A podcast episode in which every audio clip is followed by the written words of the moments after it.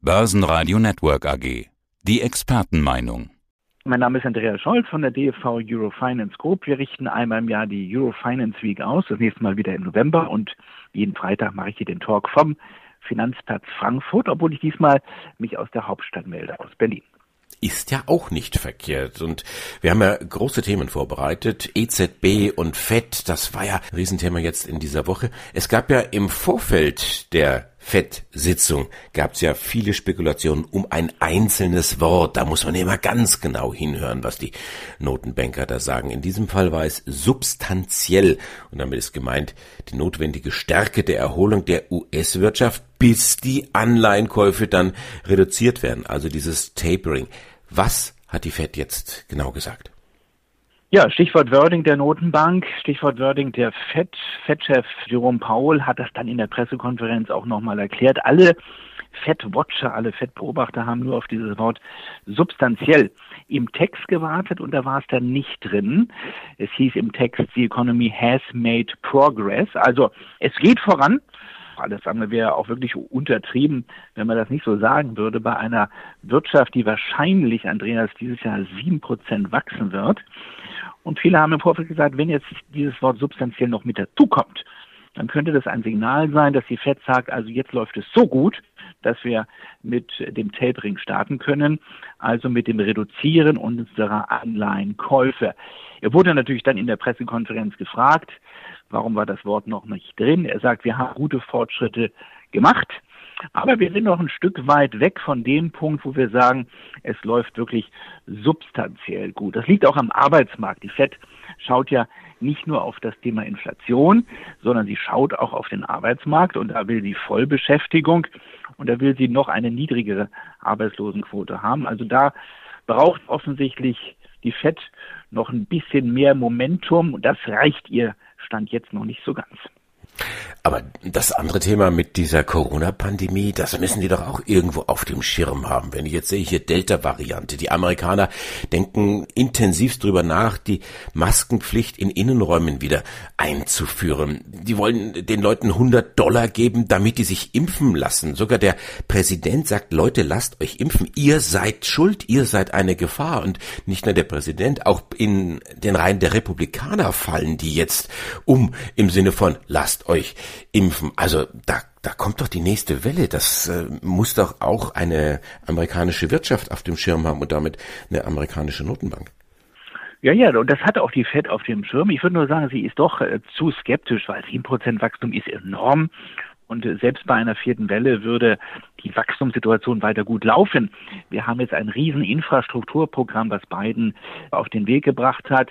Äh, man könnte beinahe sagen, es regnet Helikoptergeld. Jetzt gibt's 100 Dollar für jeden, der sagt, Mensch, ich lasse mich mit Geld überreden, ich mache eine Impfung. Also da macht man sehr viel auf Seiten der Regierung. Äh, vielleicht zu viel, würde ich beinahe sagen. Im Grunde genommen fragt man sich dann, warum wartet die FED weiter zu? Aber ja, Delta bleibt ein Restrisiko. Delta kann einen Strich durch die Rechnung machen, gerade dann, was das nächste Jahr anbelangt. Und deswegen gibt es immer noch sehr, sehr viele Tauben, also die Vorsichtigen im FOMC bei der Fed in Washington, die sagen, nein, wir kaufen weiter Wertpapiere. Wir machen noch kein Tapering, wir kaufen, und zwar umfangreich. Wir sprechen hier über 80 Milliarden US-Dollar Staatsanleihen jeden Monat, 40 Milliarden an Hypothekenanleihen. Also die Fed gibt weiter Vollgas weil sie sich Sorgen macht um Delta und weil sie noch nicht so ganz dem Braten traut.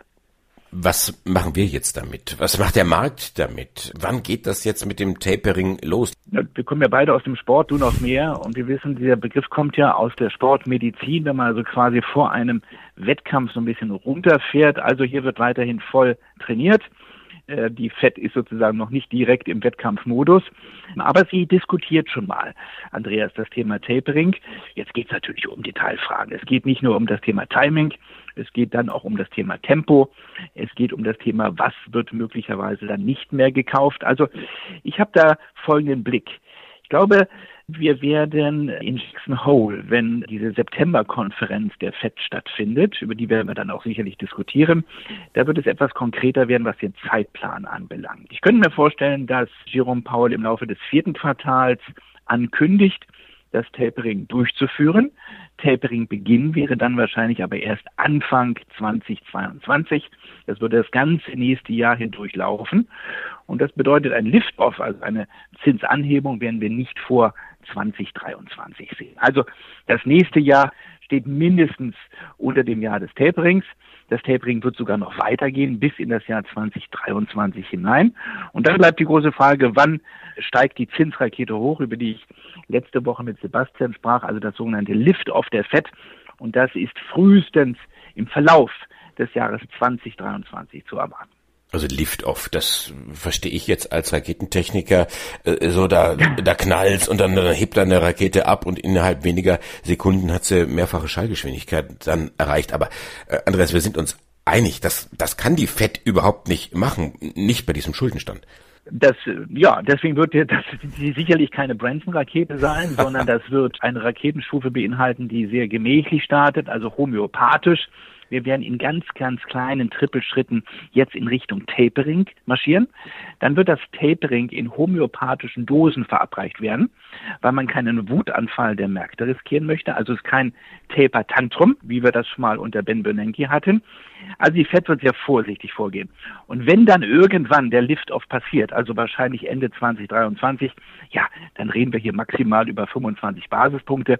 Also ein ganz, ganz kleiner ein kleiner, smarter, leichter Lift-Off, der soll nicht wehtun und dann wird es wieder eine Pause geben. Also dass wir jetzt hier wirklich einen Zinsraketenstart erleben werden Richtung 23, 24 auf beiden Seiten des Atlantiks nicht, nicht bei der EZB und auch nicht bei der FED. Wir schauen jetzt gemeinsam auf die Zahlen der Deutschen Bank und da hat man sich so ein bisschen verwundert die Augen gerieben. Es waren die Zahlen auch dann fürs zweite Quartal ganz klar. Die besten Zahlen seit 2015. Wie kommen die jetzt auf einmal mit solchen Zahlen ums Eck? Es war ja auch eine lange Durststrecke und es war immer wieder eine Zitterpartie für alle Beobachter der Deutschen Bankaktie. Man hat sich von Quartal zu Quartal gezittert und jetzt muss man sagen, Christian Sewing hat die Sache im Griff. Er hat die nächste Schlacht gewonnen, ist noch kein Sieg. Er führt das Haus durch eine nachhaltige Transformation, das kann man gut so sagen. Und die Zahlen lassen sich wirklich sehen, die Zahlen zum zweiten Quartal, Vorsteuern 1,2 Milliarden. Wir kommen bei der Rendite auf das Eigenkapital auf 5,5 Prozent. Gut, das waren schon mal andere Zeiten bei der Deutschen Bank. Es gibt ein Ziel von Sewing Richtung 8 Prozent zu kommen. Da ist er auf einer guten Wegstrecke. Und wir bleiben nochmal, weil wir beide den Marathon so mögen beim Thema Sport und beim Thema Marathon. Sewing hat einen Brief geschrieben an seine Deutschbanker, an die Mitarbeiterinnen und Mitarbeiter und hat das wirklich mit einem Marathon verglichen. Er sagt, wir sind jetzt bei Kilometer 30. Und Andreas, du bist der Profi, du weißt, was dann passiert bei 30, 31, bei anderen vielleicht bei 33, dann kommt der Mann mit dem Hammer, dann äh, tut's weh und dann beginnt eigentlich so richtig der Marathon ja erst. Also die nächsten Quartale, die werden es dann zeigen, ob die Richtung wirklich nachhaltig ist bei der Deutschen Bank. Denn wir haben jetzt auch gemerkt, im zweiten Quartal so ein bisschen geht das Momentum verloren. Ähm, das Investmentbanking ist weiterhin ein Rückenwindfaktor für die Ergebnisse, da brummt es weiter. Aber so ein bisschen ging zuletzt das Momentum verloren. Und jetzt muss Sewing weiter liefern, auch in den Folgequartalen. Und jetzt beginnt der Marathon für Christian Sewing und die Deutsche Bank. Aber die Richtung stimmt auf jeden Fall. Die Kosten hat er nicht mehr ganz so im Griff. Er sagte, allein auf das absolute Kostenziel zu achten, das sei wohl nicht der richtige Weg. Er will das Verhältnis von Kosten zu Erträgen auf ein ordentliches Niveau bringen, auf etwa 70 Prozent. Wir sprechen da von der sogenannten Cost-Income-Ratio. Die liegt aktuell noch bei 80 Prozent, aber die waren knapp unter 100.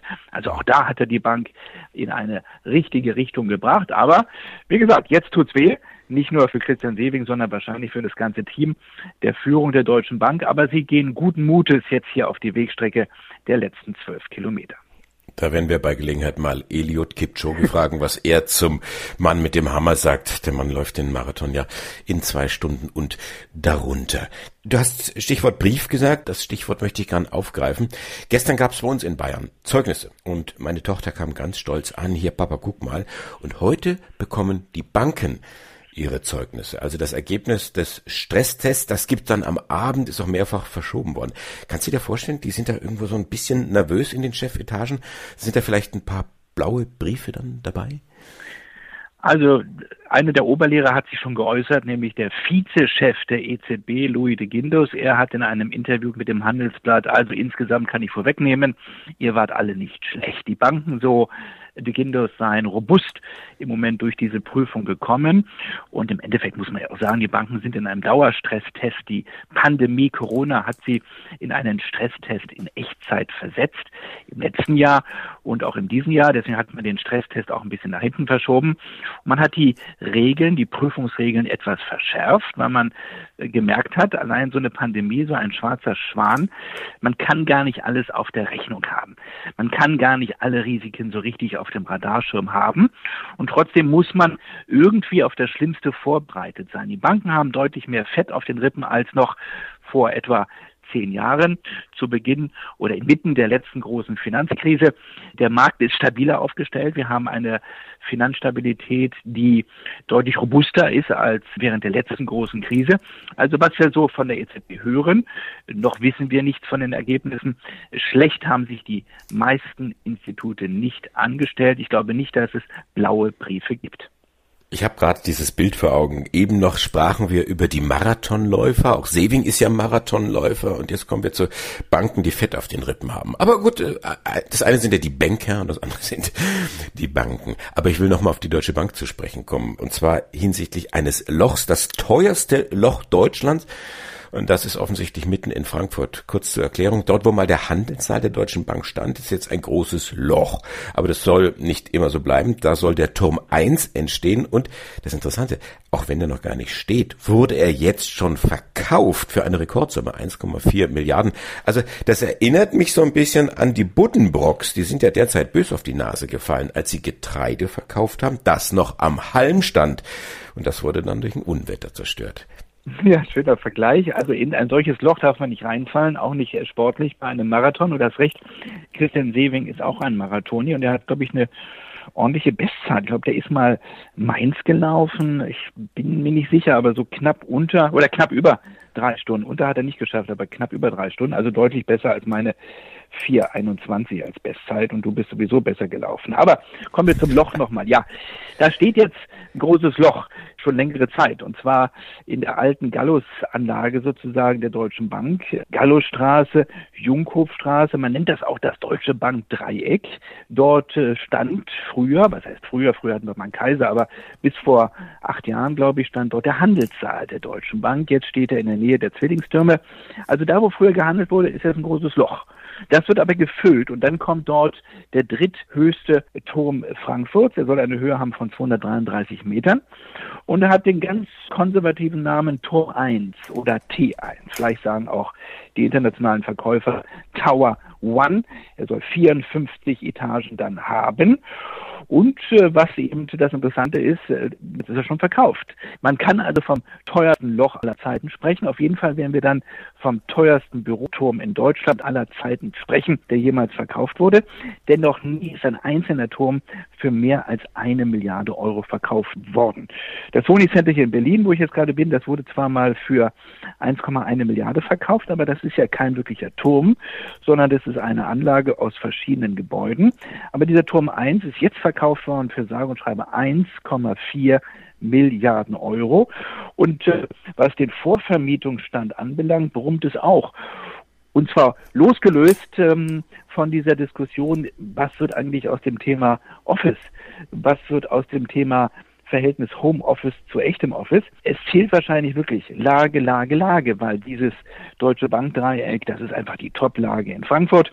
Und jetzt war die Allianz bereit, hier 1,4 Milliarden Euro hinzulegen, zusammen mit der Bayerischen Versorgungskammer.